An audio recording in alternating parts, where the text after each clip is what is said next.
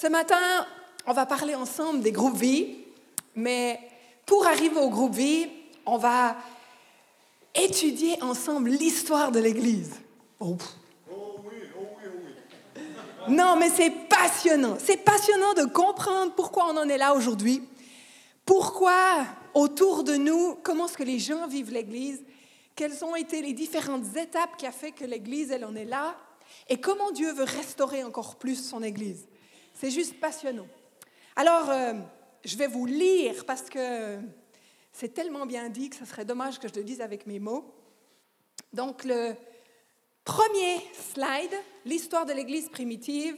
On voit l'Église primitive était, tu peux mettre le deuxième, l'Église primitive était remplie de vie.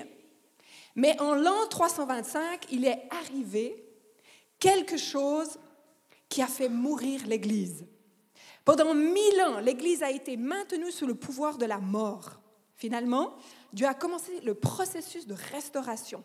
Au cours des 500 dernières années, à travers des vagues de renouveau, et on en a connu certains, Dieu a préparé son Église pour une résurrection. Lorsque l'Église a commencé son troisième millénaire, nous sommes entrés dans la période la plus passionnante de toute l'histoire. C'est une grâce. On pourrait être dans les mille ans de la mort de l'Église. On va en parler, vous allez voir. C'est intéressant. Alors on va commencer par l'Église primitive.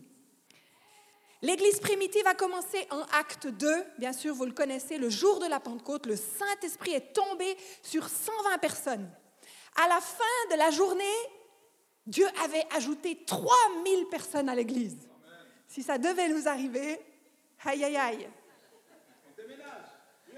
Yeah! Ça s'en vient. En l'espace d'une année, l'Église a triplé en taille, composant plus de 10 000 membres.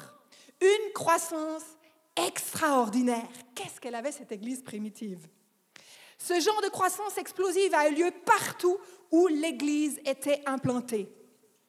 Dans Acte 19, Paul et ses compagnons sont allés à Éphèse. Ils ont changé de ville. Une ville de 500 000 habitants, c'était la quatrième ville la plus grande et la plus importante au monde à cette époque. Paul a établi une église à Éphèse et il y est resté pendant deux ans, enseignant tous ceux qui s'étaient convertis à Jésus. Dans Acte 19, 10, il nous dit que toute la ville d'Éphèse fut évangélisée et même toutes les provinces alentours. Morges, c'est plus petit Morges, mais tout le bassin lémanique, ah, on pourrait dire toute la Suisse, c'était d'autres euh, distances. L'église d'Éphèse s'est développée si rapidement que l'économie de la ville a été affectée. Incroyable. Éphèse abritait le peuple, le temple de Diane, l'une des sept merveilles du monde antique. L'une des principales industries à Éphèse était la fabrication justement d'images en argent de cette déesse Diane. Pendant le séjour de deux ans où Paul était là, il y a tellement de gens qui se sont détournés du paganisme, ça veut dire de l'idolâtrie, de toutes ces choses, pour suivre Jésus, que les ventes de ces idoles ont chuté.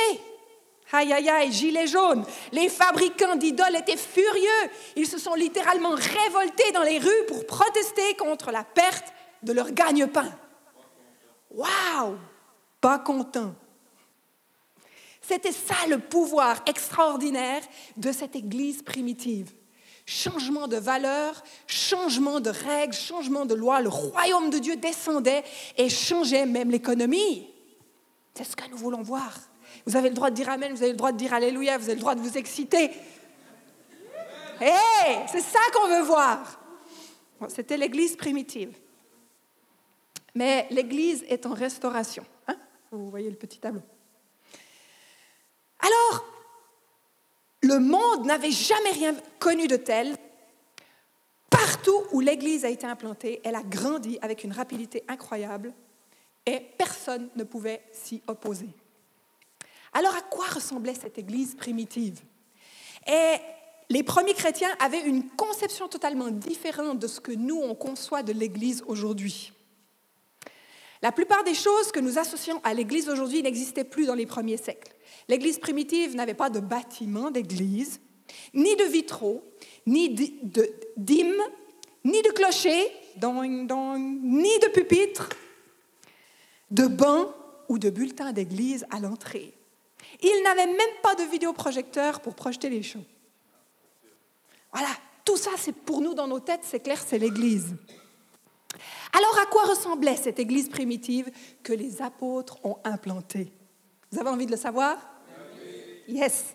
Alors, je vous propose qu'on va rentrer comme si on était dans l'église primitive. On va remonter un petit peu le temps pour visiter une église typiquement à la fin du premier siècle. Typique de la fin du premier siècle. Tout ce que je vais vous raconter, c'est basé sur des écrits bibliques, mais si je dois dire tous les versets bibliques, on part dans une, une étude, et ce n'est pas le but ici mais si jamais vous pouvez venir vers moi, et en plus aussi une description des premiers écrivains chrétiens. Alors imaginez-vous marchant dans la rue, dans les rues de la Rome antique. Nous sommes en l'an 95 après Jésus-Christ, environ 60 ans après l'événement de la Pentecôte. Nous sommes un samedi soir. Ce n'était pas le dimanche matin. Selon les préceptes juifs, le premier jour de la semaine commençait le samedi au coucher du soleil. Leur lieu de culte était principalement les maisons. Hey, j'en ai un qui est motivé, il a déjà lu mes notes. Vous arrivez à la porte d'une maison romaine typique et vous êtes chaleureusement accueilli par votre hôte. En franchissant la porte, vous, voyez de l'autre côté de l'entrée la grande cour ouverte de la maison, un petit peu comme chez les Ramsauer ou chez à la Vini. Elle est remplie de gens et on dirait qu'ils font la fête. Tiens, ils font la fête. Certains jouent de la lyre, de la flûte ou du tambourin, tandis que d'autres chantent et dansent en tapant des mains. Vous regardez autour de vous pour vous assurer que vous êtes bien au bon endroit. Mais en écoutant les paroles, vous réalisez que ces gens entonnent des chants de louange à Jésus. Alors que nous nous joignons à la célébration, nous sommes étonnés par l'amour et l'ouverture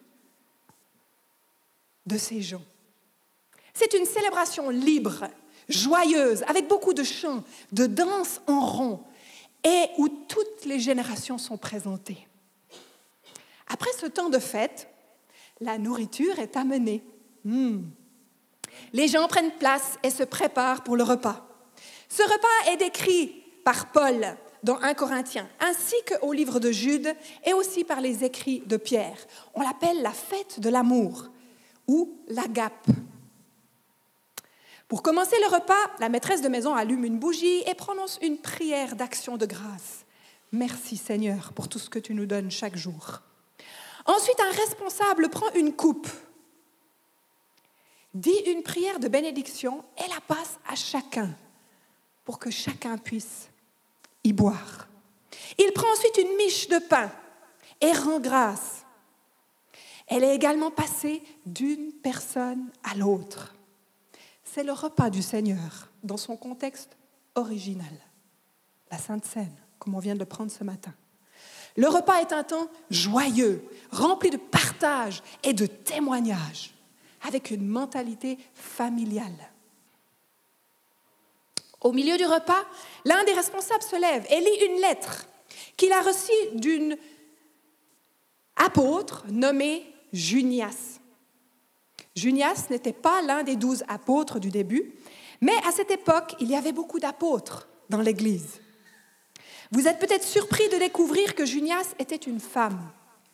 Mais alors, rappelons-nous que dans, dans Romains 16, Paul décrit une femme nommée Junias comme remarquable, parmi les apôtres.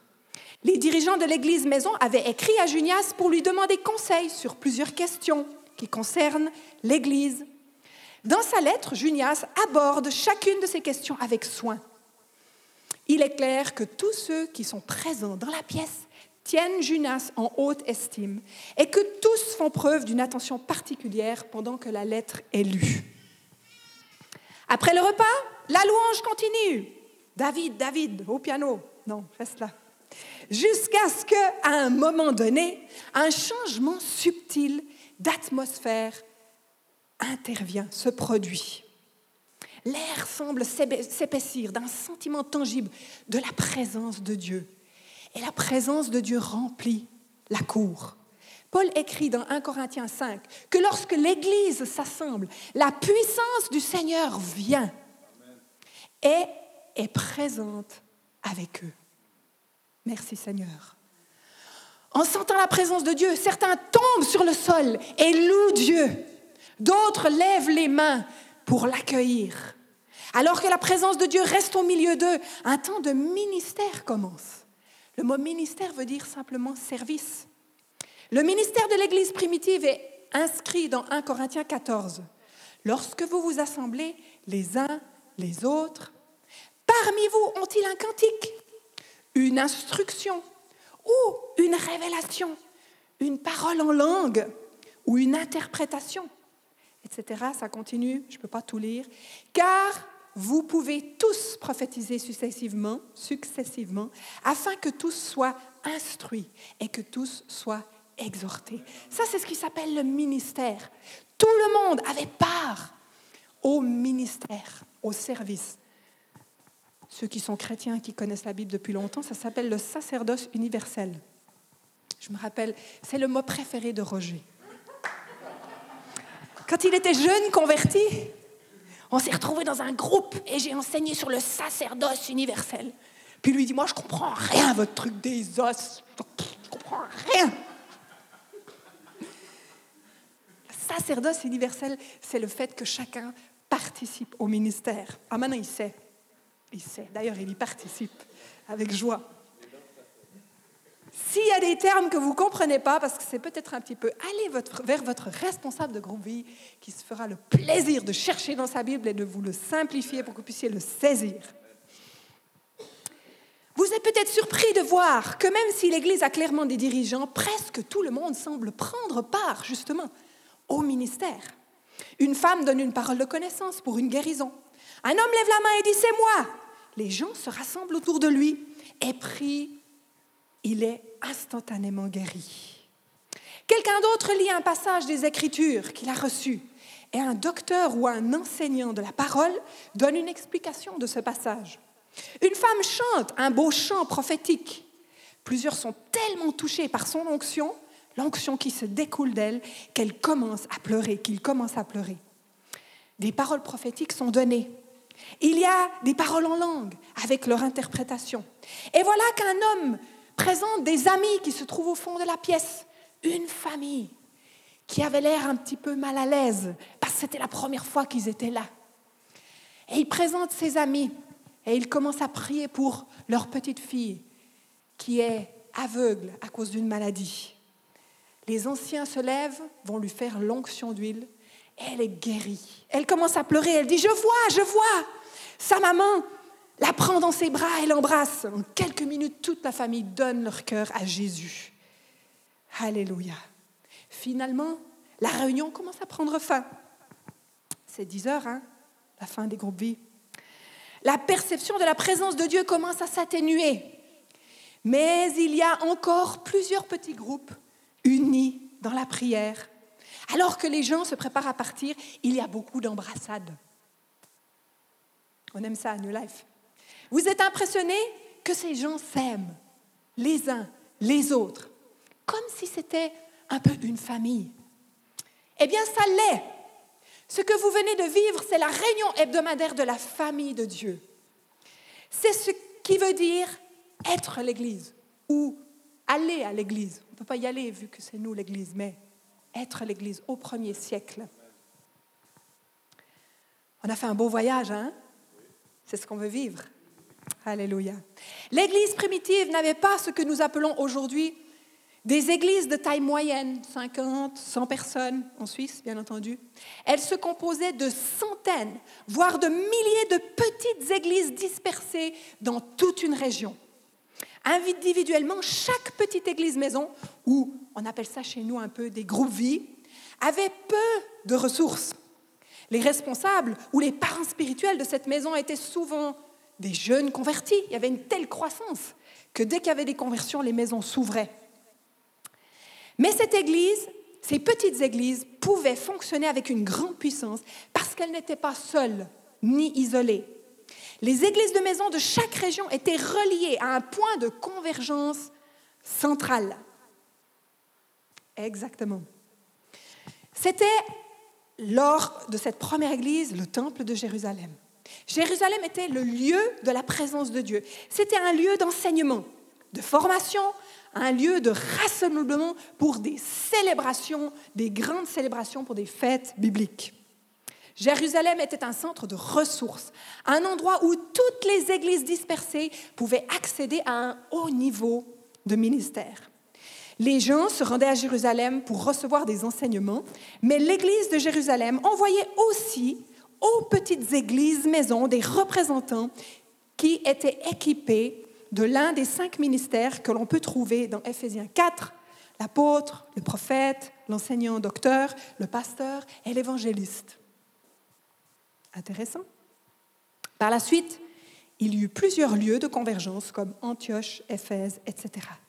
Au jour d'aujourd'hui, on appelle ça un petit peu une base apostolique ou un centre apostolique.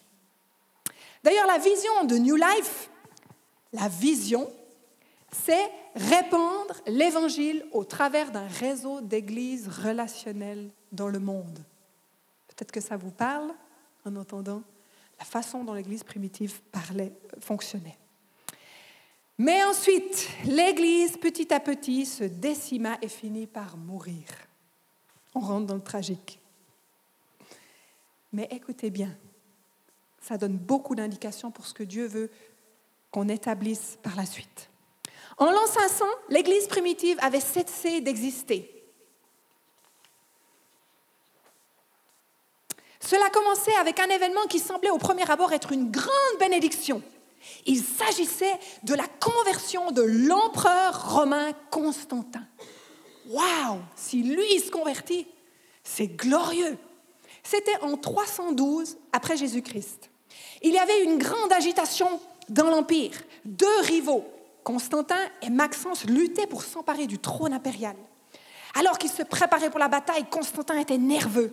Il décida de prier son Dieu le dieu de Perse du soleil, qui s'appelait Mitra, je crois, ou Mithra, ou je ne sais pas comment, pour recevoir une aide surnaturelle. Pendant qu'il priait, il aurait reçu une vision d'une croix flamboyante dans le ciel, à côté du soleil. Et il aurait entendu ces mots, Par ce signe, tu vaincras. En réponse à cette vision, Constantin prit la croix comme le symbole, il gagna la bataille et monta sur le trône en annonçant qu'il était maintenant un disciple de Jésus-Christ. Imaginez-vous. Incroyable. Les chrétiens n'arrivaient pas à le croire. L'Église avait traversé des siècles de persécution.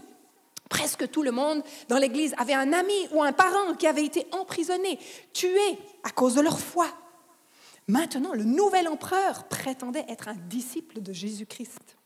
Cela semblait être une réponse à leur prière. Je pense que ça aurait été aussi une réponse à notre prière, n'est-ce pas? La persécution, du coup, prit fin immédiatement. Le christianisme passa du statut religieux, euh, du statut de religion illégale à une religion favorisée. Waouh, le ciel s'ouvre, l'Église va prospérer encore plus. Constantin a commencé à offrir des cadeaux extravagants à des citoyens éminents s'ils se convertissaient à sa nouvelle religion. Et donc, des milliers de membres de l'élite romaine se précipitèrent pour rejoindre la nouvelle église de l'empereur. Ça commence mal. Constantin fit du dimanche le jour férié romain officiel. Nous sommes dimanche matin. Vous allez voir, vous allez voir. Puis il offrit sa protection à l'Église, mais en échange, il exigea le contrôle du christianisme. Il n'aimait pas trop la façon dont les chrétiens organisaient les choses. Cela semblait peu, trop peu strict, incontrôlable, trop libre.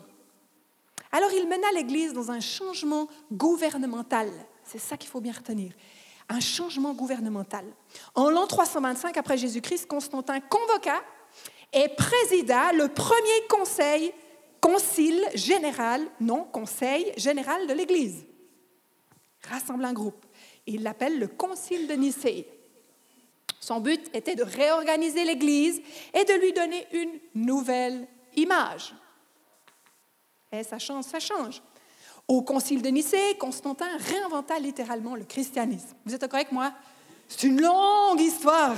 Excusez-moi, hein. mais je trouvais que c'était intéressant. Donc, au concile de Nicée, Constantin réinventa littéralement le christianisme. Un des plus grands changements que Constantin fit, c'est d'éliminer les églises maisons. Terminé. Constantin ne pouvait pas contrôler ce qui se passait. Cette prolifération, cette extraordinaire où partout, partout, dans toutes les maisons, c'était incontrôlable. S'il devait saisir quelque chose, il ne pouvait pas. Il pouvait peut-être arracher un groupe, arracher un groupe, mais ça continuait, ça continuait. Incontrôlable. Donc Constantin ne pouvait pas contrôler ce qui se passait dans ses églises de maison. Alors il construisit des magnifiques temples pour l'Église dans tout l'Empire. Constantin interdit non seulement les églises maisons, mais il menaça également sévèrement, avec une punition, tous ceux qui continuent à se rencontrer dans les maisons. Oups! Les bâtiments de l'Église, c'est-à-dire les temples qu'il avait créés, Constantin les appela des basiliques. C'était de magnifiques édifices, euh, euh, édifices pardon, à l'image de la salle du trône de son palais impérial. À l'avant de chaque basilique, il y plaça un trône. Rappelez-vous, je viens de vous parler d'un changement gouvernemental. Il y plaça un trône. Et ce trône était réservé à l'évêque. Ça, c'était nouveau aussi. Il, servait de rappel de ce que l'évêque était maintenant un représentant de confiance de l'empereur. À l'intérieur de de ces basiliques, Constantin institua un nouveau type de culte suivant le modèle des temples païens. L'Église embaucha un clergé professionnel. Le ministère dans la simplicité où les enfants, les jeunes, jeunes et vieux se réjouissent ensemble, c'était fini. Il voulait un clergé professionnel pour effectuer des rituels sacrés pendant que les membres de l'Église commençaient à observer en silence. Les laïcs, c'est-à-dire chacun d'entre nous, n'étaient plus autorisés à participer au ministère, la prière, la prophétie, un chant, lire la Bible. Pendant que la plupart, pendant la, pendant la plupart des âges sombres, les fidèles standards n'étaient même pas autorisés à chanter à l'église. La musique était interprétée par des chœurs professionnels. Mais le pire des changements était encore à venir. Vous sentez comme les choses ont gentiment changé en mille ans de génération en génération? Mais le pire des changements était encore à venir. Constantin était perturbé parce que son empire était nettement divisé entre des païens et des chrétiens. Alors il essayait d'unifier son empire en introduisant des éléments païens dans l'Église pour rendre sa nouvelle religion plus facilement acceptable des deux côtés. Il proscrit les célébrations juives fini terminé comme la Pâque, et les remplaça par des versions plus christianisées, des fêtes païennes habituelles.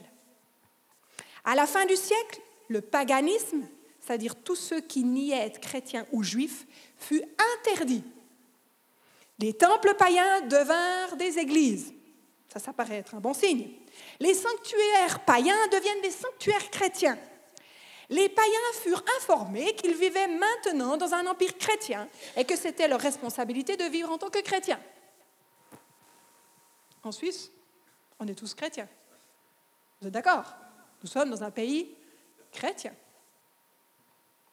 Le problème, c'est qu'ils ne connaissaient pas Jésus. Ils étaient encore et toujours des païens. Il n'y avait pas une transformation du cœur. Il n'y avait pas une relation personnelle avec Jésus-Christ. Les païens répondirent au décret officiel en donnant des noms chrétiens à leur Dieu. Mais le Dieu restait le même. Et en continuant à les adorer comme ils l'avaient toujours fait. Ils ont juste mis un nom saint quelque chose, saint quelque chose. Lorsque le paganisme et l'idolâtrie furent introduits dans l'Église, le Saint-Esprit se retira. En l'an 500 après Jésus-Christ, l'Église fut envahie par le paganisme et donc beaucoup de dirigeants d'Église étaient des incroyants. Lorsque le gouvernement séculier de Rome s'effondra, l'Église intervint pour combler le vide. L'Église devint une grande puissance politique et militaire, mais elle perdit la puissance de Dieu. Si vous étiez membre de cette Église au Moyen Âge, vous n'étiez pas autorisé à lire la Bible.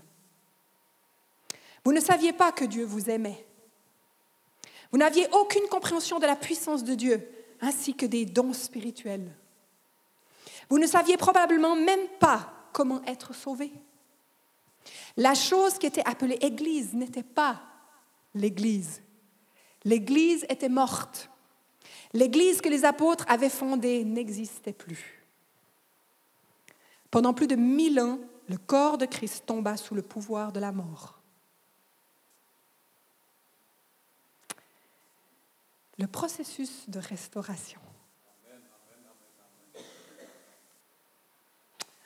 C'est impressionnant comme on voit encore aujourd'hui les conséquences de ces mille ans. Ça nous colle encore au basque.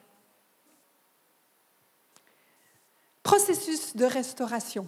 Et nous sommes dans un processus de restauration. Mais heureusement, Dieu n'avait pas oublié son Église. Après mille ans de servitude et de mort, Dieu a, Dieu, à travers toute une série de grands mouvements du Saint-Esprit, Dieu commença à restaurer son Église. Vers l'an 1500, Dieu posa la main sur un moine allemand, rondelet, qui buvait de la bière, nommé Martin Luther. Ça, on commence à connaître. Luther avait reçu un cadeau rare, une Bible et il commença à la lire. On a combien de Bibles chez nous dans la maison? En la lisant, il découvrit que le salut vient par la foi en Jésus et non pas par les rituels de l'Église. Martin Luther fut sauvé. Il commença à enseigner à sa congrégation le salut par la foi. C'était un enseignement si radical que l'Église essaya de le brûler sur le bûcher. Luther traduisit également la Bible dans la langue du peuple afin que les chrétiens ordinaires puissent la lire. C'était vraiment révolutionnaire. Le résultat en fut la réforme protestante. À l'époque de Luther, une compréhension du salut et l'accès à la Bible fut restauré dans l'Église. Puis ensuite, en 1700, Dieu éveilla l'Église aux besoins de sainteté et de sanctification. Ça a été tout un mouvement. Au début des années 1900, Dieu commença à restaurer la puissance du Saint-Esprit. Le XXe siècle vit toute une série de mouvements spirituels qui restauraient chacun un aspect différent de la vie de l'Église. Le mouvement pentecôtiste, si tu ne sais pas ce que c'est, demande-le à ton responsable de groupe vie. Le mouvement de guérison, le mouvement charismatique, c'est tous des termes en isme, isme, isme, le mouvement prophétique, le mouvement apostolique et bien d'autres encore. Par vagues successives, le Saint-Esprit, du Saint-Esprit, Dieu réintroduisait les dons spirituels dans son Église. Tout ça par un homme rondelet qui buvait de la bière. Il y a des hommes rondelets qui se sentent rondelets qui, qui boivent de la bière, bienvenue. Le Saint-Esprit est prêt pour vous utiliser. Yeah! On va se lever, étirer les bras. Ah, c'est bon? Yes.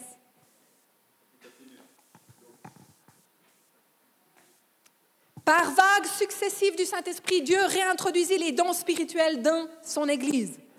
Mais tout cela n'était qu'une préparation. Oh, mais alors qu'est-ce qu'on va vivre si ça n'est qu'une préparation?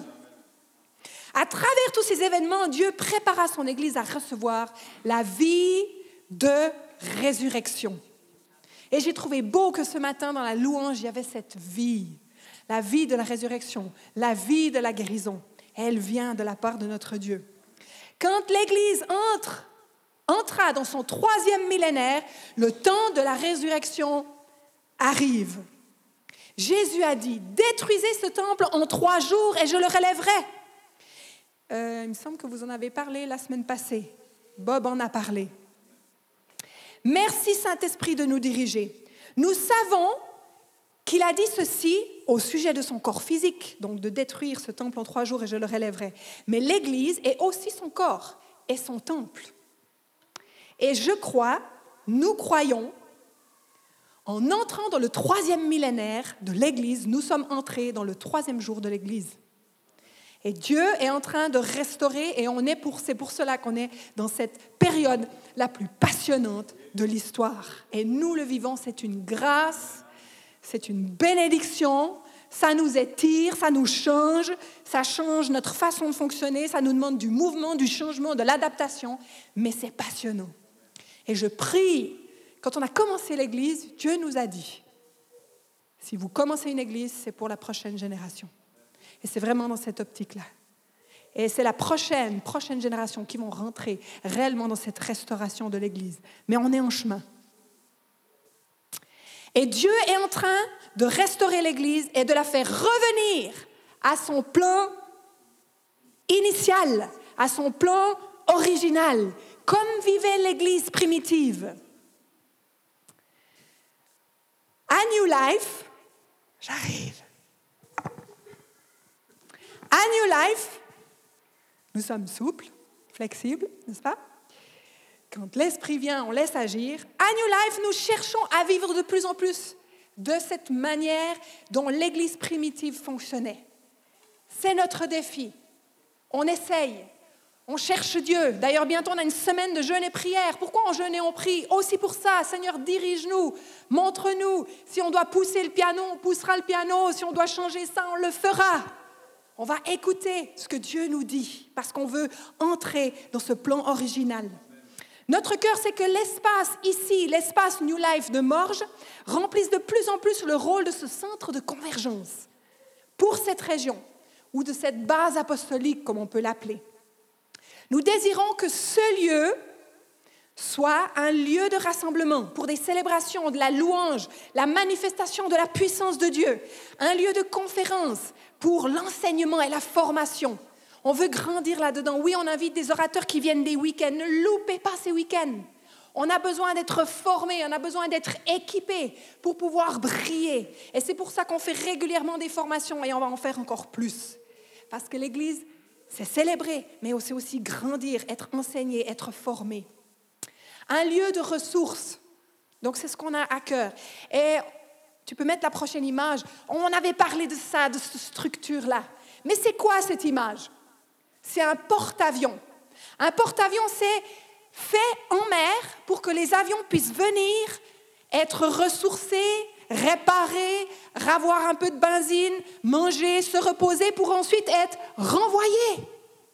Et c'est vraiment dans cette idée que l'Église, elle n'est pas là juste pour être un club où on se frotte bien ensemble, mais c'est d'être fortifié, encouragé, réparé, guéri, pour pouvoir être envoyé et faire une différence dans notre génération, là où on se trouve.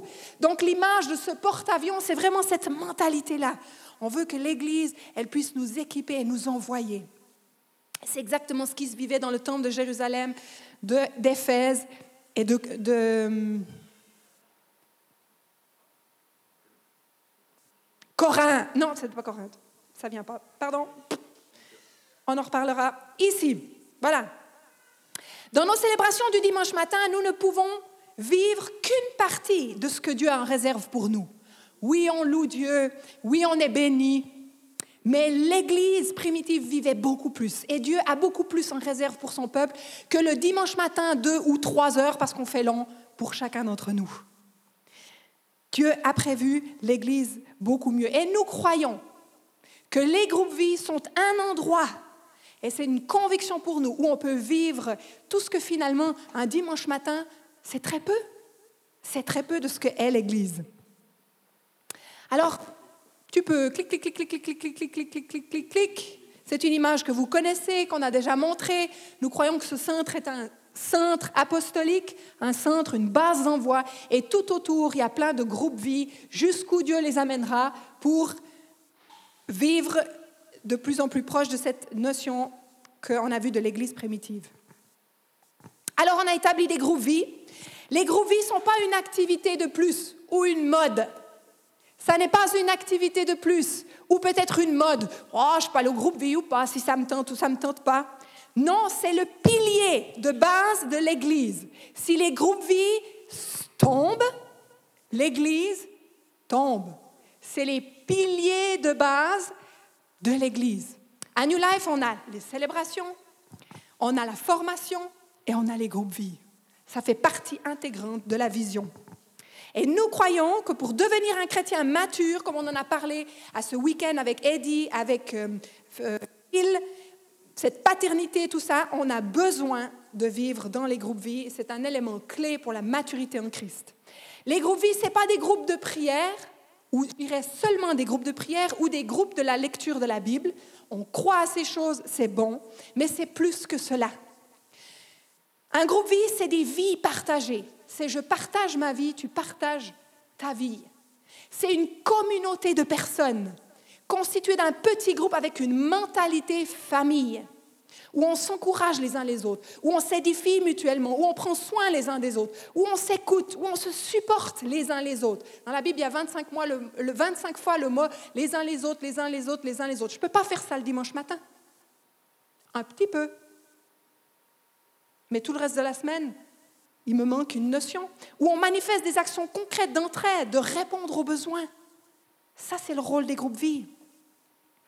Et ce n'est pas seulement le rôle du pasteur d'aller visiter celui qui est à l'hôpital. Il ne fonctionnait pas comme ça. Dans nos groupes vie à New Life, c'est un endroit idéal pour grandir dans la connaissance de la parole de Dieu. Là, c'est chouette, vous m'écoutez. Mais ce n'est pas comme ça qu'on grandit dans la parole de Dieu. Le groupe vie, on partage la parole de Dieu ensemble. On la discute, comment est-ce que tu la vois, comment est-ce que tu vis ça. On la questionne et on essaye de la mettre en pratique. On se défie d'une semaine à l'autre. Le groupe vie d'ailleurs de Lausanne, la région lausannoise, ils sont très forts pour ça. Ils, s'envoient des WhatsApp et puis ils se défient dans leur foi, dans la façon dont les choses se font. Pour nous, les groupes vie, c'est un laboratoire à ciel ouvert. Qu'est-ce que c'est qu'un laboratoire à ciel ouvert? C'est un endroit où on peut s'entraîner. Nous croyons que chacun a reçu des dons de la part de Dieu.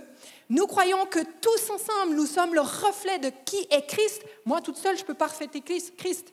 J'ai reçu une part des dons mais ensemble, nous sommes le reflet de qui est Christ. Et pour ça, le groupe de maison est l'endroit où on peut s'entraîner, où on peut essayer, où on peut se tromper, où on peut apporter une parole en langue, où on peut vivre une interprétation. C'est l'endroit où on peut s'entraîner. C'est un laboratoire à ciel ouvert. Et nous croyons que les groupes vie facilitent l'identification et cultivent en fait les dons. Une de nos valeurs à New Life, c'est de lever les dons. C'est bien de le faire ici, mais d'abord on s'entraîne dans les groupes vie, parce qu'on est dans un cadre familial. Les groupes vie, c'est un groupe de personnes qui partagent et mettent leur vie ensemble dans un but missionnel. Nous croyons que le groupe vie est local. Si j'habite Nyon ou Gland et que je dois inviter quelqu'un à venir à l'église, ici à Morges, ça n'a pas de bon sens. Par contre, si tu lui dis, viens dans ma maison, on se réunit le mercredi soir, on prie. Nous croyons à l'aspect local. Ici, c'est super. On veut venir. Mais partout où vous trouvez, dans tous les petits villages, vous pouvez briller, vous pouvez faire une différence avec votre oikos. L'oikos, c'est les gens que vous croisez. C'est la boulangère, c'est le postier, c'est la voisine, c'est mes frères et sœurs, c'est mes cousins, c'est mes amis, c'est mon quartier, c'est mon village. Et ça, un centre comme ça ne peut pas le faire. C'est vous dans vos groupes de maison, vous, dans votre journée de travail, que vous pouvez vivre ces choses. Donc, nous croyons que ces groupes vie ont un but missionnel. Et certains groupes vie vont grandir, vont devenir peut-être un jour une base apostolique, et d'autres groupes vie vont rester des petites structures et se multiplier, se multiplier, se multiplier. Et mon dernier point, le groupe vie est local, accessible à tous, disponible, plus relationnel, plus intime. Il va donc pouvoir faire une différence dans son quartier, dans son village. Vu sa proximité et sa petite structure, il va pouvoir organiser plus facilement un cours alpha, une soirée relationnelle, un brunch de Noël. Vous savez que si on est 2000, les brunchs de Noël, il faudra oublier. Hein le week-end de ski, l'année passée, on était 100, ça commence à devenir. Ça, c'est le rôle des groupes Dans vos groupes vous pouvez faire un cours alpha, vous pouvez faire un brunch de Noël, vous pouvez faire un week-end de ski, vous pouvez vous développer et toucher votre région. Et dans cette ambiance familiale, les groupes vie sont un élément clé pour des relations authentiques et la formation de disciples. En venant le dimanche matin, on n'est pas formé comme un disciple. On est encouragé, on est exhorté, on est ressourcé. Mais la vie de disciple, elle se vit dans les groupes vie et en paternité avec quelqu'un qui nous suit, avec qui on avance et on grandit. Alors, bienvenue dans les groupes vie de New Life La Côte. Je passe mon micro à Fabrice.